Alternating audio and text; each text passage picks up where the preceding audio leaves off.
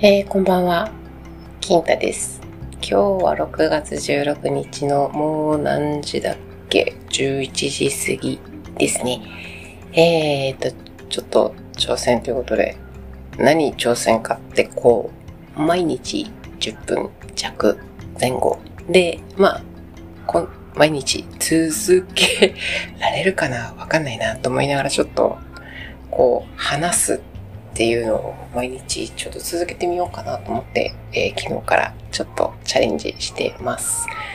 まあ、日記みたいな感じになっちゃうのかなと思いつつ、えー、2回目、2日目、3日坊主で終わらないようにちょっと 頑張りたいと思うんですけれども、えー、まあまあやってみてます。えー、今日もお仕事だったんですが、今日はクライアントのところに行って、まあいろいろお話しして帰ってきてっていう、ちょっとまあ会社の外に出たりで、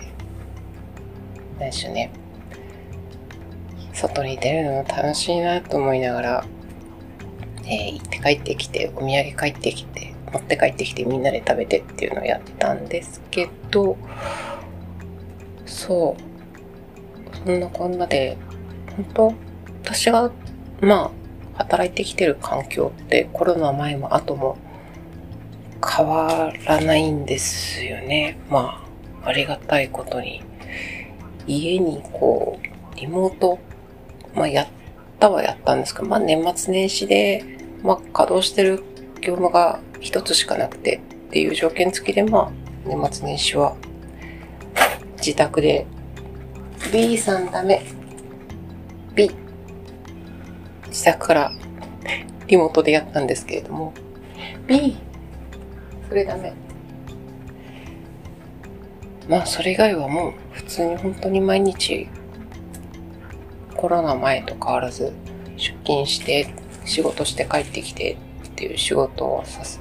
させてもらってるっていうか、まあ変わらないスタイルでずっとやってるんでダメ B そこはラッキーだなと思うんですけれども。うんまあでまあそれはさておき。まあ先週の B 何？先週の11日ってまあ母の命日でまあ休み取って家でゴロンゴロンしてたんですけど。その日の夜の夢だったかな。まあ、久しく、2年、3年、もう何年も、あれ？夢に出てきてなかったんですよね。えー、っと、ですね。あらやだ。もう9年ぐらい経ってる。そう。亡くなった直後は、まあ自分の意識もあったのか、夢にちょいちょい出てきてたんですよね。いつもと変わらない感じで。けどまあ一年過ぎたぐらいからは夢にはほう出てきてなかったと思います。記憶にないんで。でもこの間、な、命日の夜、寝て翌朝起きる寸前ぐらいの夢で、まあ、うち、母が知ってた頃の猫の、なんていうの、存在っていうか、まあその頃はベサ。で、私のあのアカウントの、セリさんに書いてもらったアカウントのあの、私と白黒の牛柄の8割の猫と一緒に暮らしてるところまでは知ってたんですけど、まあその後、お兄ちゃん、ベサも亡くなって、まあ入れ違いで、三男坊も来てっていう状況だったんですけど、夢の中で、本当に今私が住んでるこの部屋そのままの状態で、母が出てきて、あの猫変わったんねっていう会話をしたところでこうパッと目が覚めて、あら、久しぶりと思いながら、その日は朝起きたんですけど、ねああ。とりあえずまだ出てはくれるんだな、夢の中、と思いながら起きた朝でした。まあ、そんなことがあったのと、あとは何かな今日まあ、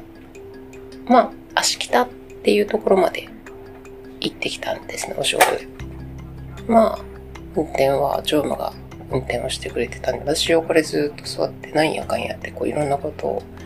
ベラベラと喋ってたんですけど、まあ、その中で何て言うんでしょう、私結構、まあドライブ好きで、田舎の方にこう、ドライブ行っては、まあその地元のスーパ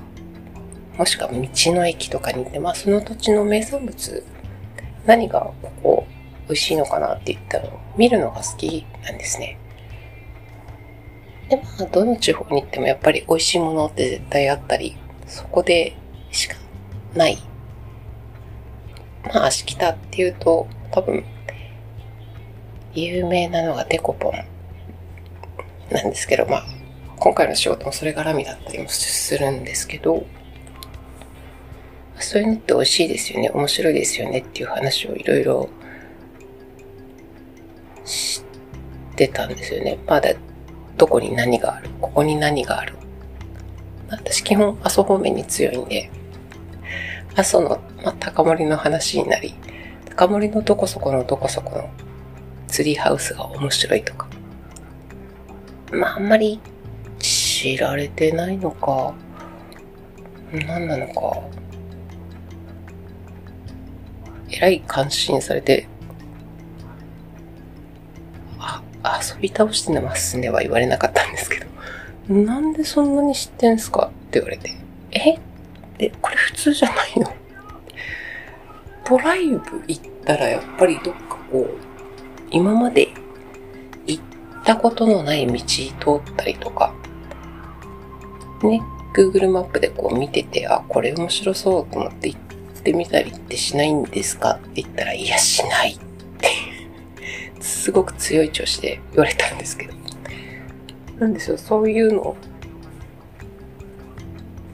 面白面白がってっていうか、ずっと話してたら、いや